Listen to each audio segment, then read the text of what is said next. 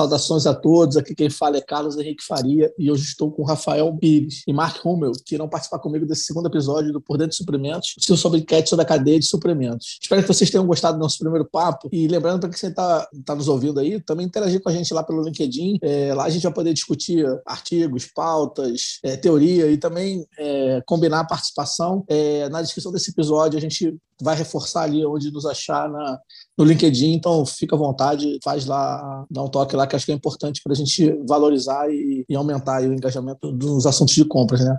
Bom, nesse segundo episódio, a ideia é a gente falar um pouquinho sobre as nossas experiências dentro das organizações de compras, né? É, como eu falei, né, o, o Rafael Marcão novamente comigo, é, sejam bem-vindos os dois e vamos começar nosso papo de hoje. Bom, começando hoje com Marca, né? Conta pra gente, cara, um pouquinho, é, como é que você encarou esses desafios na sua carreira de uma criação de uma área de compras, uma equipe de compras, né? É, quais foram os principais pontos de atenção que você teve, né? É, por onde você começou e se de alguma forma você conseguiu estabelecer um passo a passo, algum, algum caminho, né, que possa ajudar aí o pessoal que está ouvindo a, a, na montagem dessas áreas, cara. Um forte abraço e obrigado novamente por estar junto aqui conosco. Obrigado a você, Carlos. Olá, Rafael. Saudações a todos. É muito bom estar aqui fazendo esse segundo episódio e vamos em frente. Bom, o que, que eu sempre costumo dizer quando você vai, se você chega na área de suprimentos, você quer montar uma equipe, você quer dimensionar a equipe. Primeiro, primeiro para mim, assim, o, o primeiro, a primeira coisa que você tem que saber, ter conhecimento, é o do seu spend, né? As empresas, normalmente, nas empresas, você tem que o que, que a empresa fatura, né? 50% é, é de spend, né? 50%, 60%. Então, compras tem um papel importantíssimo, né, relevante dentro das organizações. E o gestor ou o comprador, ele tem que conhecer o seu spend. Ele tem que, no mínimo, responder algumas perguntas, né? Quais são os principais itens? Qual o valor comprado? Quem são os principais fornecedores? Qual a quantidade de itens por fornecedor? Qual o valor comprado, né, com os fornecedores principais? Porque ele precisa estabelecer algumas regras aí, alguns procedimentos de, de compra, né, de, de negociações. Até assim, corroborando o que você está falando, acho que você começou bem aí a tua, a, tua, a tua fala. E isso, cara, independe do tamanho da área, né, cara? Isso vai valer para departamentos pequenos ou departamentos maiores, né? É, esse é o, acho que é a fundação, né, cara? Conhecer aonde que o dinheiro da empresa está sendo gasto, né, cara? Isso é, isso é fundamental e isso pode ser feito numa área de três, quatro pessoas ou numa área gigante aí de 80 pessoas, né, cara? Exato, né? E, e qual que é o, o, principal objetivo, né? Quando você tem é, ciência do, do, como você gasta né, o dinheiro, né? Você tem, você é capaz de dimensionar, começar a dimensionar a sua equipe. Primeiro, qual que é o volume, né? Qual que é o montante? Aí você vai decidir se você, pô, para administrar um montante desse, eu tenho um comprador júnior, eu tenho que ter um auxiliar, eu tenho que ter um comprador pleno, eu tenho que ter um comprador sênior. Começa por aí. Porque você vai sentir mais segurança.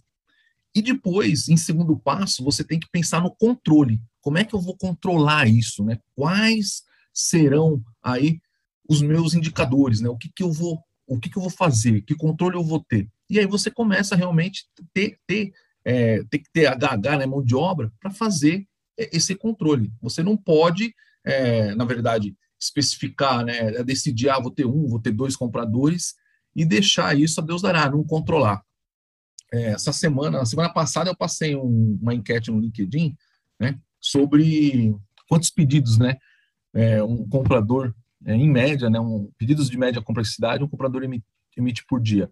Na verdade, o, o percentual vencedor foi menos de 5. Então, vamos supor que no dia a dia, um comprador emita 5 pedidos, né? Se você tem aí uma casa de, de 100 pedidos, 100, 200, é, de 100 por mês, você vai ter que ter é, um comprador. Se você emite uma quantidade de 200, dois compradores, né, um auxiliar, depende da sua, a sua depende do seu spend, né, depende como é, como é que você classifica o seu spend, né, qual é o percentual de itens críticos, né, mais complexos, menos complexos, médios. Então, tudo isso faz que você possa começar a mapear aí um, uma equipe, né, um, para bem dimensionada para executar as e, tarefas de suprimentos. E, Mark, e falando, né, você falou do, dos pedidos, até a gente deu uma interagida lá nesse, nesse post, né? É, é, é bacana também que é, é, é, legal a gente colocar assim, quais são as atividades que são esperadas também na área, né?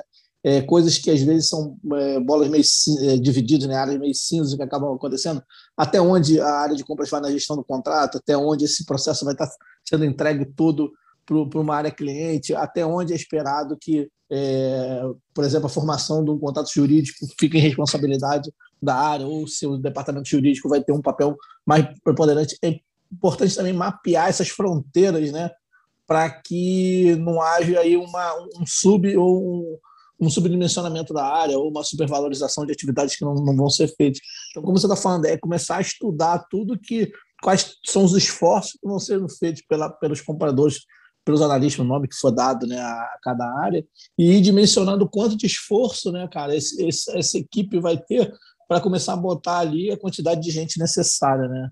É, em gestão de projeto a gente fala muito em limite de bateria, né? Qual que é o seu limite de bateria, né? Então, quer dizer, até onde você vai? É justamente isso aí. Isso aí também importa muito, né? Porque se tiver que fazer um follow-up, se tiver que fazer uma gestão de contrato, se tiver que fazer um é que normalmente hoje não redige mais, né, um contrato jurídico. É, mas digo assim, é, é deliberar mas acompanhar, é, né?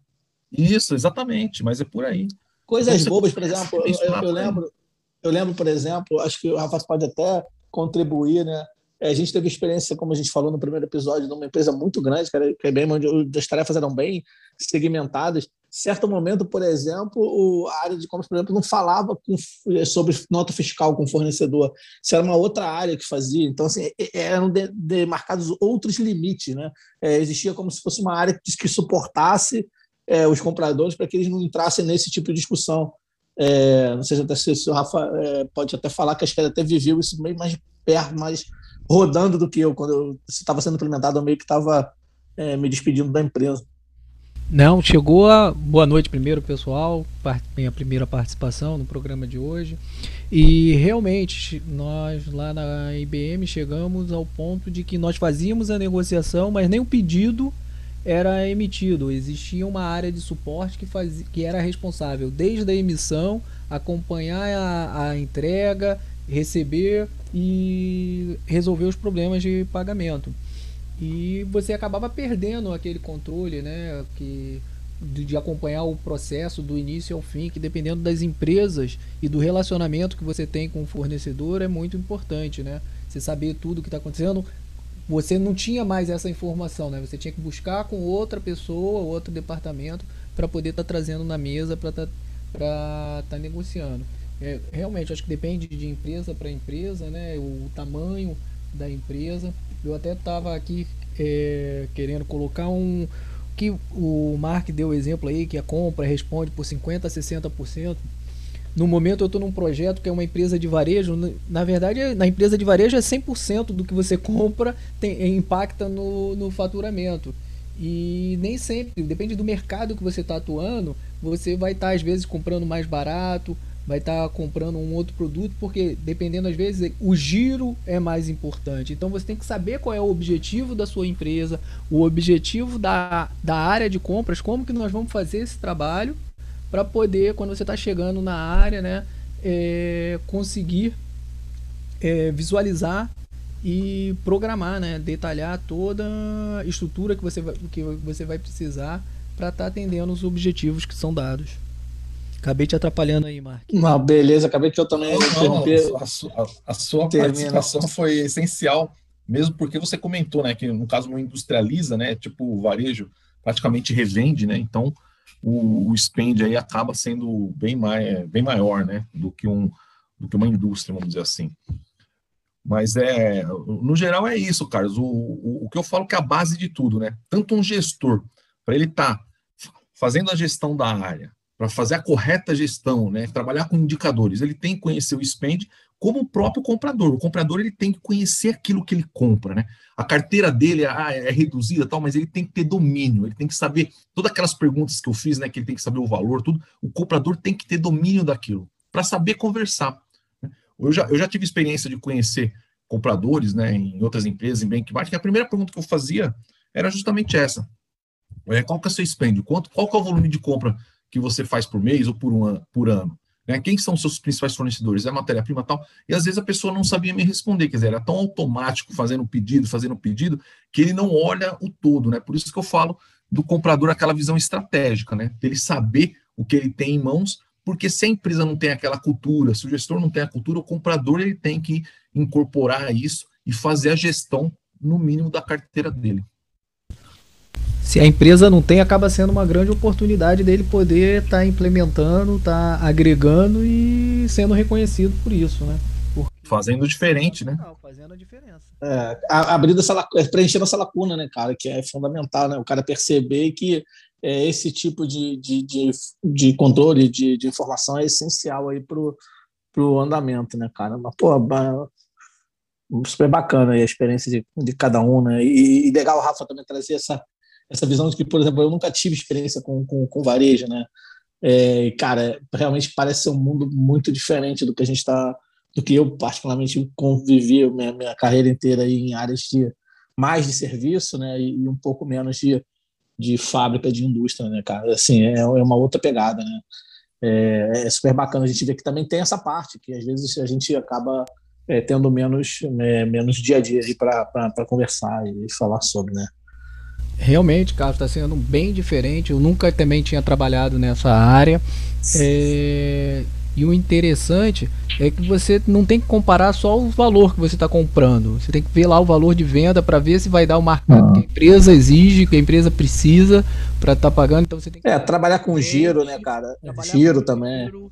Então a, a, sua negociação acaba sendo muito mais em relação é. A prazo de pagamento, em relação a receber o produto antes do seu concorrente, porque todo mundo agora, por exemplo, está comprando brinquedos para o Dia das Crianças. Né? Tem que estar tá recebendo aí os produtos no início, segundo, no máximo segunda semana de setembro, porque o Dia das Crianças não vai mudar. Exatamente. Não, e sem entrar. Procurando isso, o, o, valor normalmente essas empresas fazem, para até para não. É claro, se você compra um grande volume, você consegue uma negociação um pouquinho diferente, mas o valor essencial acaba não mudando muito.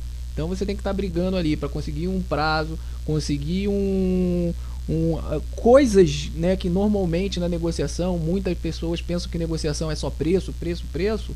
Né? E a gente tem que ver que não, tem outras coisas que a gente tem que estar tá negociando e tem oportunidade de negociar. Vai ser o botar o fornecedor, no, no, no caso numa loja, botar ele logo na primeira prateleira, não, eu vou botar ele lá atrás. Porque... Altura de gôndola, né? Altura de gôndola. Gôndola, tu, tudo isso acaba fazendo diferença e você tem que começar a abrir né, o seu horizonte de negociação para coisas novas. Aí, sem entrar muito no mérito, não é muito o nosso nossa pauta aqui, mas assim, no mercado que está vivendo uma disrupção absurda, né, cara? A gente está aí vendo a briga aí de Amazon, Magalu e, e Americanas pelo, pelo cliente online, né? E o que eles estão fazendo em, em distribuição, que é uma coisa assim assustadora, né, cara? Assim, o que esses caras estão trabalhando em entrega rápida é, é, é um negócio realmente assustador. Praticamente, né, quase que de dois, três dias de entrega, independente de onde você está, é um negócio meio, meio, meio louco, né? É, mas vamos continuar aqui na nossa, nossa praia. Fala aí, Marcos, você tem, tem, um, tem também uma pergunta aí para o Rafa, né? Então, é, o que eu queria saber, assim, o que, que ele, que ele trabalhou em, em grandes empresas, né? É, eu trabalhei em grandes empresas também multinacionais, mas nem tão grande que eu não, não fazia os meus pedidos, né? Eu tinha que fazer meu pedido, eu negociava, fazia o pedido e às vezes o follow-up também. E problema com o pedido é o próprio comprador, né? O cara que está ali na linha de frente, o cara que fez, né? Era ele o responsável. Não, e bacana, lá, e, bacana e antes de você terminar, assim, é bacana como eu, eu já trabalhei em lugares onde muita gente falava que é, pô, queria muito é, tirar essas atividades não operacionais do comprador e tal. E, e o Rafa falou na, na, na, fala dele que uma das coisas é que ele sentiu que perdeu o, o, o controle em algum momento do, do, do, do, fornecedor como um todo, né? Até como é que às vezes as, as coisas elas acontecem e nem sempre são as soluções é, melhores. É, né? ideais, né? Porque o, porque o negociador, o cara só vê uma hora ali pronto, né? Você não tem, é. você não cria aquela aliança, né? Você não cria aquele, aquele poder em cima do. É... Falou do poder, aquela gestão colaborativa, é... né? Com o fornecedor. Na, né? então, isso... na saúde e na doença, né? na riqueza, na pobreza. É... Na hora boa e na hora ruim. Né? Então, Rafa, eu queria saber quais as principais ferramentas que você acabou utilizando aí, né, na, na criação ou na manutenção de suprimentos aí, tipo lá na IBM, né? O, e, e, é, e, na formação também dos colaboradores. Não, e, o, e, o Rafael teve uma experiência muito. Ele pode falar da IBM com certeza, ele teve uma experiência muito legal na Globo.com, onde realmente tirou uma área é do zero ali, né, cara? Ele, ele ajudou assim, sair do, do, né, do nada, né? Então, assim, é bacana que ele realmente teve uma experiência de criação de uma área que depois cresceu bastante, né? É, com certeza a da Globo.com foi muito interessante por essa criação. Eu comecei, né? Quando eu cheguei não existia a área, comecei até me reportando de para um gerente administrativo e a área foi crescendo, a gente foi mostrando a necessidade, criou-se depois um, uma coordenação de compras, para ter uma depois uma coordenação de contratos e no final lá a gente conseguiu juntar essas áreas para poder ficar uma área de compras cuidando de toda a negociação, de todos os contratos da empresa. Mas é, com certeza, Mark, a primeira coisa que a gente tem que olhar é quanto que a gente tá, quanto de dinheiro está passando aqui, né? Quando você não tem essa informação, você vai ficar atirando, atirando, sem saber se você está usando uma bazuca para matar um, um rato ou uma espingarda para matar um leão, porque você tem que analisar o que, que você está gastando, com quem você está gastando, quais são os principais projetos da empresa que estão passando ali pela área de compras para poder trabalhar internamente, para que eles entendam a estratégia da área, né? Porque a, compras não ser apenas um passador de pedido, né? Que algumas pessoas acabam enxergando assim: ah, não, não, só emite, já negociei, já fiz tudo. Então, se você não conhece, você vai acabar ficando nessa posição mesmo, que você não conhece o que a empresa quer, não tem a é, a noção né, do impacto que aquela negociação Sim. às vezes vai estar fazendo no seu cliente interno e, e, possivelmente no seu cliente final. Então tudo isso você tem que estar tá colocando, analisando, trazendo em forma, como você muito bem colocou, em forma de como você consegue controlar, porque não adianta só você olhar e não acompanhar, porque senão é, eu tinha um gestor que falava atirar o arco e flecha, atirar a flecha e não acompanhar, você não vai estar tá acertando quem você gostaria de estar tá acertando. Então você tem que acompanhar até o final. E até por isso lá na, lá na IBM esse ponto.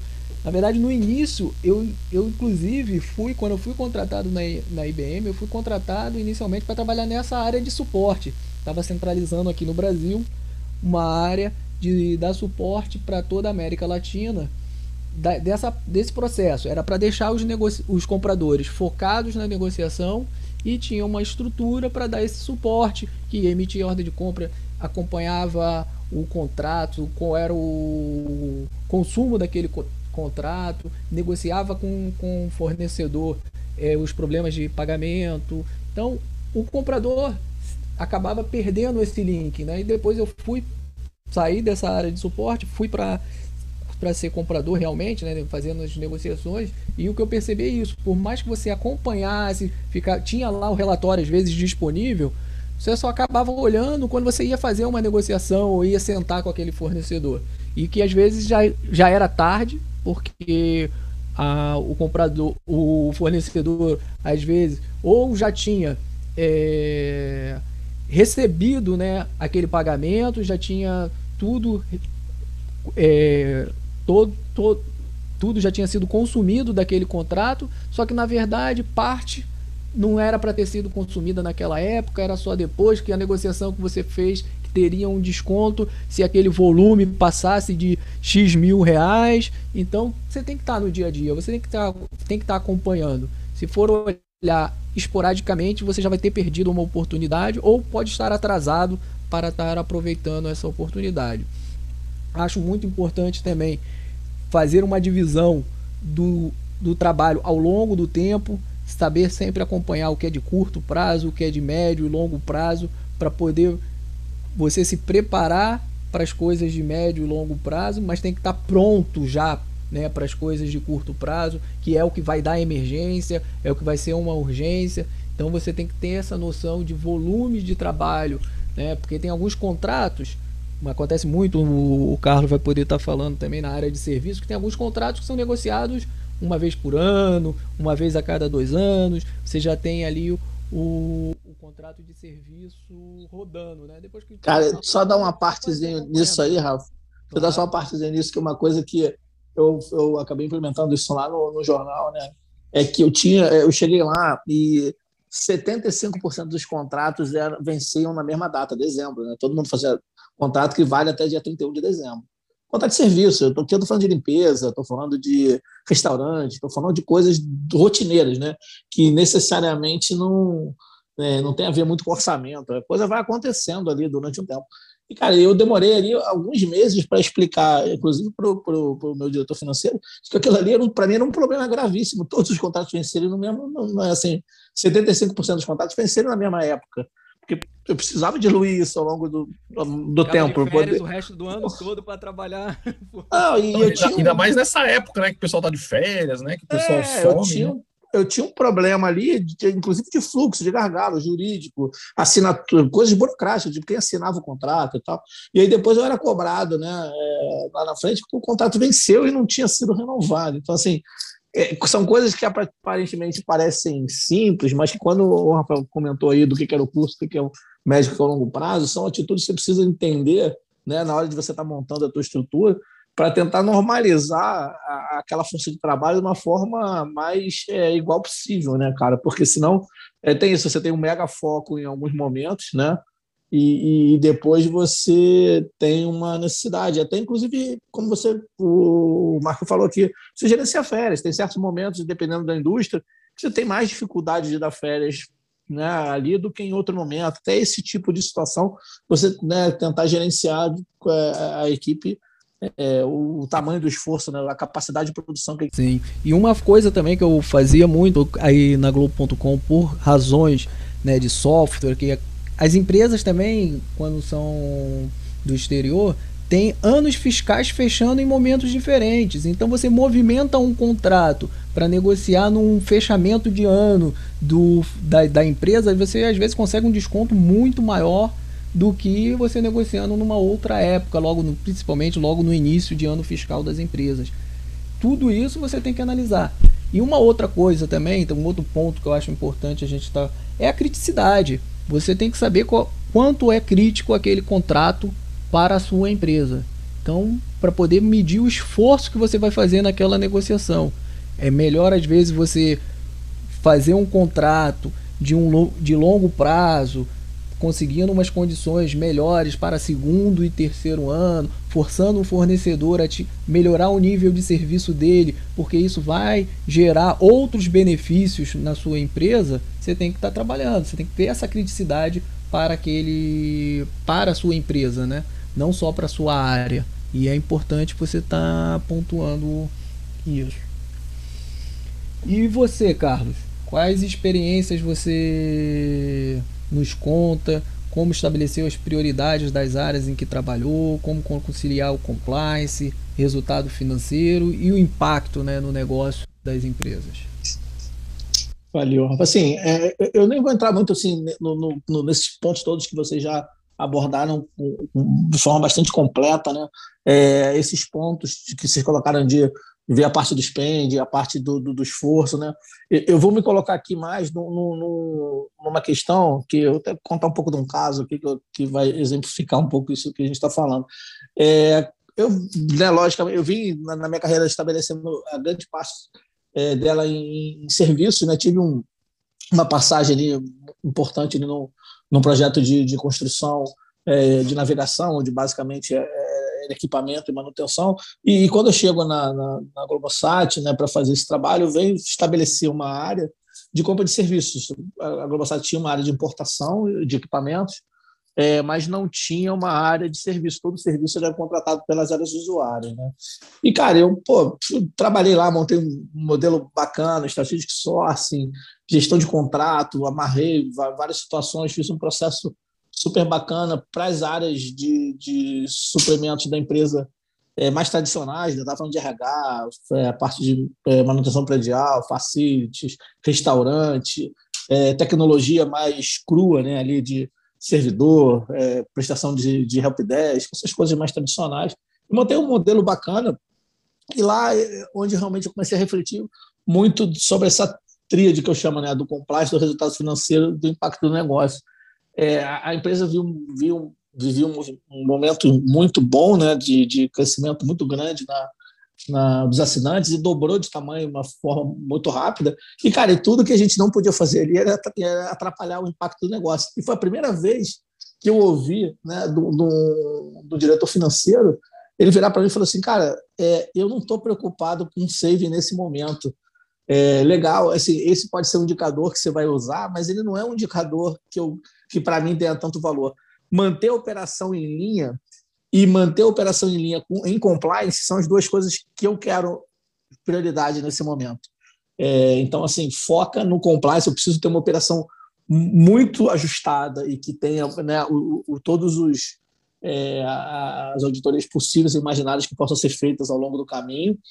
É, então, eu quero, assim, não ter nenhuma dúvida que a gente está cumprindo as regras que a gente estabeleceu e, e, e tudo. E também é, preciso que isso tudo não atrapalhe o meu o, a operação como um todo. Eu não posso ter muitos ruídos é, de operação. E, cara, isso na época quebrou um pouco a minha perna, porque assim, ouvindo uma história, esse histórico, talvez você também tenha essa experiência de que saving era o que trazia era de compras para o jogo. E de repente o cara deu uma sacolejada e falou assim: não, olha só, toda essa crença que você teve até hoje, ela é legal, ela é ótima, mas, cara, vira a pirâmide para outro lado, olha, olha né, esse prisma pelo outro lado. É, eu não quero isso, eu quero aquele outro pedacinho ali que você pode fazer de entrega. Eu quero que você conheça é, mais o mercado, eu quero que você traga solução, eu quero que você olhe para o negócio com um olhar além do grupo de fornecedores que a gente tem aqui. Eu quero sair desse grupinho que a gente tem aqui, eu quero expandir isso, eu quero fazer uma, uma outra visão. E, cara, isso realmente foi muito diferente assim, do que eu estava acostumado a fazer. E, e, e, toda a equipe que vinha comigo também, essa galera né, colocou isso. E, e, fazer é, é, esse trabalho foi, foi muito bacana, cara, e, e possibilitou a gente aí como é que as coisas vão se amarrando, né? Eu, eu entro na, na, na Globosat, a gente tinha um spend lá que era coberto pela área de compras de talvez de 30, 35% do que era gasto com fornecedor, né? Eu estou tirando o pessoal, estou tirando todo esse negócio. E de repente a gente vai crescendo em anos e anos até chegar num, num percentual que a gente tinha como meta, né? e, e, avançando nas áreas, né? criando valor nas áreas. Então a gente avança para a área de marketing, a gente avança para a área de produção, que nunca tinha recebido é, nada parecido, e essas coisas vão crescendo. Né? Então, assim, a experiência que eu trago aqui, né, de uma formação na área, dando um outro, uma outra visão para vocês, é que às vezes a gente tem enraizado alguns conceitos de cara de compras save, save, save, e ela tem muito mais para entregar do que isso. Ela tem é, estrutura, ela tem é, é, compliance, ela tem é, conhecimento do mercado fornecedor, é, ela tem uma série de coisas que você também pode integrar, fazer essa entrega, né, que eu chamo aqui desse impacto do, do negócio, e, e, que às vezes, cara, não dá para ter tudo, né? Que foi a primeira conversa que eu tive lá, falando assim, pô, beleza, com essa equipe aqui de número que eu tenho e tal, fazendo todo esse trabalho que vocês falaram de forma perfeita que precisa fazer, cara, não dá para entregar tudo isso aqui. O que, que a gente vai priorizar, né? Que aí fala um pouco de, da, da, da, vida como ela é, né? A vida não é você não tem uma equipe limitada, você não tem recurso limitado, você não está no joguinho de, pô, né? Você vai pedindo as pessoas e as pessoas vão chegando. Tem, tem todo um trabalho ali que você precisa de convencimento, de que, você vai entregar e troca e tal. E isso foi para mim uma experiência muito bacana nesse sentido de construir alguma coisa num pilar um pouco diferente. E aí, quando chega a crise, é, econômico ali, no, né, na queda do final do governo Dilma, todo, todo o processo que a gente começou a viver, a gente estava muito preparado para isso. E uma outra coisa que me surpreendeu muito é que o saving ele aconteceu quando você também tratou as outras coisas. Ele, ele já é natural, ele, ele, veio pelo bom processo de você estar tá implementando. Então, assim, esse, esse é um recado que eu queria falar para o pessoal, assim, que, que não foquem só no saving, né? Também olhem as áreas clientes como como negócio, tentem se virar né, é, parceiros e se integrem, façam a integração com essas áreas, que é fundamental para você ter o patrocínio delas também, para que a sua área cresça, né? E, e, e cara, busque esses aliados para fazer isso de uma forma é, cada vez mais forte, entendeu? Esse, não sei se vocês têm alguma um ponto aí que vocês queiram complementar. Assim como você, eu, eu sei, né? Gosta muito de futebol, eu também gosto. Eu sempre falo para quem trabalha comigo que a área de compras tem que ser o meio-campo do futebol, é ajudar na defesa, ajudar ali na marcação, ajudar a controlar esses, é, esse spend, mas também tem que estar tá apoiando o, o, as equipes que estão lá marcando gol. Você tem que ficar fazendo o trabalho para eles poderem. De certa forma, brilhar, né? Preparado, né? Então você tem que estar tá trabalhando para então não só para dentro como para fora da empresa, mas vendo as melhores oportunidades para trazer para a sua empresa, né? Então, Carlos, é o que você bem disse, né? Quando você melhora os processos, tudo melhora, né? Compras vem com soluções, né? Soluções para as áreas, né? O, o, objetivo de compras é o atendimento. E quando você interage, esse, esse atendimento fica melhor, né? É, é, um, é um processo melhorado, é um, é um escopo bem desenhado, né? Com, com aquilo que o fornecedor pode entregar. É um, é, um, é, um, é, é um prazo de pagamento, é um prazo do serviço. Tudo isso ajuda para que venha no resultado final tenha o saving também. É, e, e bacana, cara, assim, é, é, essa experiência que eu te falei de olhar, pô, eu tinha feito um, um, trabalho todo régua de compras, toda aquela parte de lead time, tudo direitinho para as compras tradicionais. E quando, na primeira conversa assim, que a gente teve lá com, as parte, com a parte de produção, é, Marques, a gente olhou, assim, nem apresentou aquilo, porque olhou e falou assim, cara, isso é totalmente inacessível para esse cara, entendeu? É, é, não tem como o cara criar uma regra, a gente vai ter que pensar uma forma diferente de fazer isso aqui, porque o cara já montou, já tem todo um processo acertado onde você encaixar a régua ali, assim, ou você vai ter um exército de gente para cuidar do cara, ou você vai precisar fazer uma abordagem diferente, né? uma outra visão do que ele precisava ter. E isso que é, é, é bacana, você vê não existe uma única forma, né, cara? Você consegue atender, como você falou, o teu cliente de muitas maneiras diferentes, né? É, isso é uma coisa que, que enriquece a área como um todo, né? Porque a gente sempre tem essa, essa discussão que a gente vai falar, onde vai ter um, dedicar um episódio só para isso, né? Se a área de compras é estratégica, operacional, o que, que ela é, ela consegue ser tudo, cara. Se você conseguir colocar é, muito, muitas claras para a organização quais são os problemas, quais são as dores que você está disposto a resolver. Né? Não ficar numa uma questão que é muito bacana da teoria e tal, mas cada contexto de uma empresa é um contexto, cara. A gente achar que vai pegar o que está escrito no livro e taxar lá na cara da empresa, isso vai funcionar para pouquíssimas estruturas, onde realmente o cara está disposto a ser um, um estado da arte ali, o cara que está estudando aquele negócio e tal de vanguarda e tal, como de certa forma a, a experiência da IBM era nessa linha, né, de, de ser uma empresa vanguardista na, no tema e, e, e investir nisso. Tinha uma área grande de compras para isso.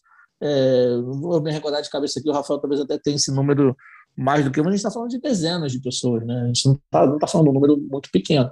Então, assim, é, é, é, mas nem toda empresa está nessa, nessa pegada. Então, tem cada, cada estrutura, cada contexto, ela te dá uma, uma, uma forma de fazer a coisa. Você precisa ter essa, essa visão né, para dar de como preparar uma área, de que contexto você está inserido. Porque se você não conseguir ser tão transparente com a empresa para realmente combinar tudo que vai ser entregue, você vai ser atropelado pela, pela operação. E aí, realmente, essa discussão do teste, você vai ver o emissor de pedido, que o Rafa falou há pouco tempo, né, cara? De você vai ficar lá trabalhando no sistema, botando as coisas sem participar. E pior, a empresa perdendo é uma, uma coisa importante para ela, que é, que, é, que é ter esse entendimento desse meio campo que, que o Rafa falou, dessa, desse conhecimento que você disse mais no, no falando do início em relação a, a, ao negócio. Cara, a empresa está perdendo, porque tem outras pessoas faz, querendo fazer esse papel sem o, o, conhecimento, sem a preparação necessária. Né? Não sei se vocês querem falar mais um pouquinho sobre isso, ou se a gente pode. Não, eu me lembrei partir. que normalmente, quando a gente trabalha em empresa grande assim, uma preocupação que nós não temos é o fluxo de caixa da empresa, né? É verdade. Agora nós estamos uma, é, agora que eu estou com consultoria, tudo, você começa a ver empresas menores e às vezes você vai negociar, você precisa comprar um produto, comprar um, é, um serviço, só que você está com débito com aquela empresa, tem que ajustar como que você vai fazer fluxo de caixa. É, exatamente. É, de novo, né, cara? Você tem que conhecer Conte... a sua empresa. Você tem que... É, de novo contexto, né, Rafa? Tá falando de contexto, né, cara? E assim, a gente está falando de coisas que do dia a dia mesmo, né, cara? Não é E isso é uma coisa que sempre me incomodou um pouco, e eu sei que incomodava vocês também, de às vezes você ia lá no, no, nos congressos e, pô, eu participei de dezenas de congressos, eu achava mó barato e tal, mas ali tudo parecia que, que, era, que era lindo, né, cara? Era, era muito legal, assim, pô, parecia que você estava vivendo na Disneyland, assim, né? Aquele jogo combinado, como dizia. É, né, cara? E assim, pô. Já tá sabendo no, tudo que a gente vai fazer. No, no início, eu ficava um pouco deprimido, assim, falando, pô, mas será que só eu que vivo outra realidade? Mas nos próprios eventos você descobria que não, né, cara? É, isso, é, isso, isso, isso é, dá, parece, né, dá essa percepção mesmo, né? Pô, será que o meu, só o meu mundo é diferente? Mas não é, é o mundo de todo mundo. Você vê pelo que a gente posta no LinkedIn, Carlos, pelas, pelos questionamentos, pelas enquetes, é, é todo mundo, é, é o universo é, é igual para todo mundo. O universo de, de, compras, né, de suprimentos é, é, é ah, semelhante, vamos dizer É assim, muito claro. parecido. E, cara, o que a gente mais quer aqui é debater isso, né, cara? É a gente tentar mostrar para as pessoas e, e, que a gente consiga né, o engajamento delas para participarem com a gente, né, debatendo, mandando sugestão, de que, cara, esses contextos que acontecem na empresa de cada um, na, na, na realidade de cada um, ele, ele é muito maior do que aqueles contextos perfeitos que a gente acaba encontrando em uma, duas, três, quatro empresas, que são bacanas para você olhar e falar assim, pô, que legal que esse cara está fazendo isso. Como é que eu consigo adaptar isso à minha realidade? Assim, tem muito valor o que o cara está fazendo, mas é, que a gente não caia no erro de tentar replicar isso para qualquer situação, porque não acaba funcionando, né? Não tem receita pronta. Não tem, cara. Isso é uma coisa que eu porra, concordo com você em gênero no legal, cara. Não tem receita. Porra. E isso é, isso é o mais legal. Falar que isso é o mais legal, porque é, é bem, é bem animado. Bom, dito isso aí, é, a gente está chegando ao final desse segundo episódio, né? E, cara, colocando assim, a gente está é, iniciando esse projeto, né? Esse é o segundo. A gente está buscando mesclar esses papos que a gente tem, tá, vai ter, como esse de hoje, é, com algumas entrevistas de pessoas que a gente reconhece aí no mercado como pessoas que podem trazer é, um pouco dessa visão que a gente gosta de ter, de coisas que funcionaram, coisas que não funcionaram, experiências boas, experiências que é, podem não ter tido um bom resultado, mas pô, o cara aprendeu bastante, então tem, tem o seu valor. E a gente vai mesclar aí, é, episódios da gente comentando esses assuntos e também batendo papo com outras pessoas da área. Né? Então, desejando a todos vocês aí que que nos escuta. Uma excelente semana. Até a próxima, cara.